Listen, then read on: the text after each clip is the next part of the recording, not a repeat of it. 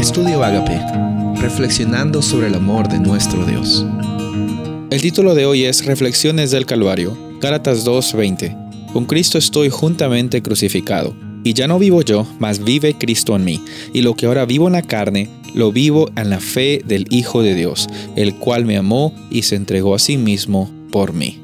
El Evangelio son buenas nuevas, son buenas noticias para las personas que estaban necesitando de esa esperanza, para las personas que necesitan libertad. Y sabes, esas personas son toda la humanidad. Todos nosotros tenemos luchas, tenemos desafíos, tenemos problemas que necesitan obviamente tener una solución.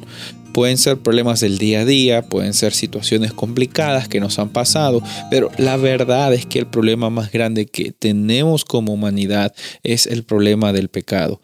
Gracias a Dios que ese problema, y esas son las buenas noticias, que ese problema ya está solucionado. Cuando Jesús vino a este planeta, Él fue crucificado en el Calvario para que tengamos la oportunidad de ser libres. Tú tienes libertad por la iniciativa de Jesús. Tú tienes salvación porque Él decidió venir aquí. Y sabes, nuestra parte es responder con mucha fe, creyendo de corazón de que Él tiene las nuevas bondades para nuestras vidas. No hay forma en la cual nosotros podamos pagarle de vuelta a Dios. No hay forma en la cual nosotros podamos ganar la salvación por nuestras propias fuerzas.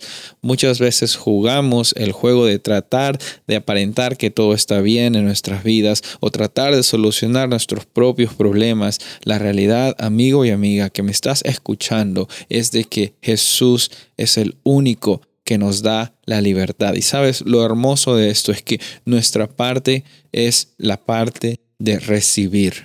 No es la parte de dar, es la parte de recibir y la parte de, de responder. Nosotros respondemos, nosotros amamos a Dios, como dice la Biblia, porque Él nos amó primero. Y aquí en Gálatas 2.20 vemos la realidad de que el sacrificio de Jesús fue una realidad para que nuestra realidad sea que ya no vivamos nosotros, sino que Cristo viva en nosotros. Yo estoy hablándote a ti y tú eres una imagen de Dios.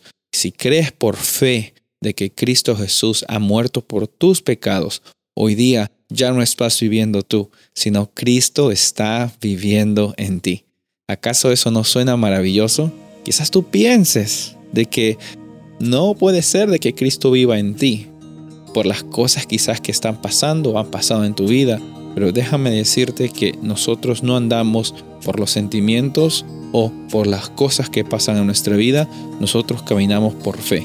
Y si la Biblia dice que estamos crucificados y Cristo vive en nosotros hoy, esa es nuestra realidad y en eso nos basamos por fe. Soy el pastor Rubén Casabona y deseo que tengas un día bendecido.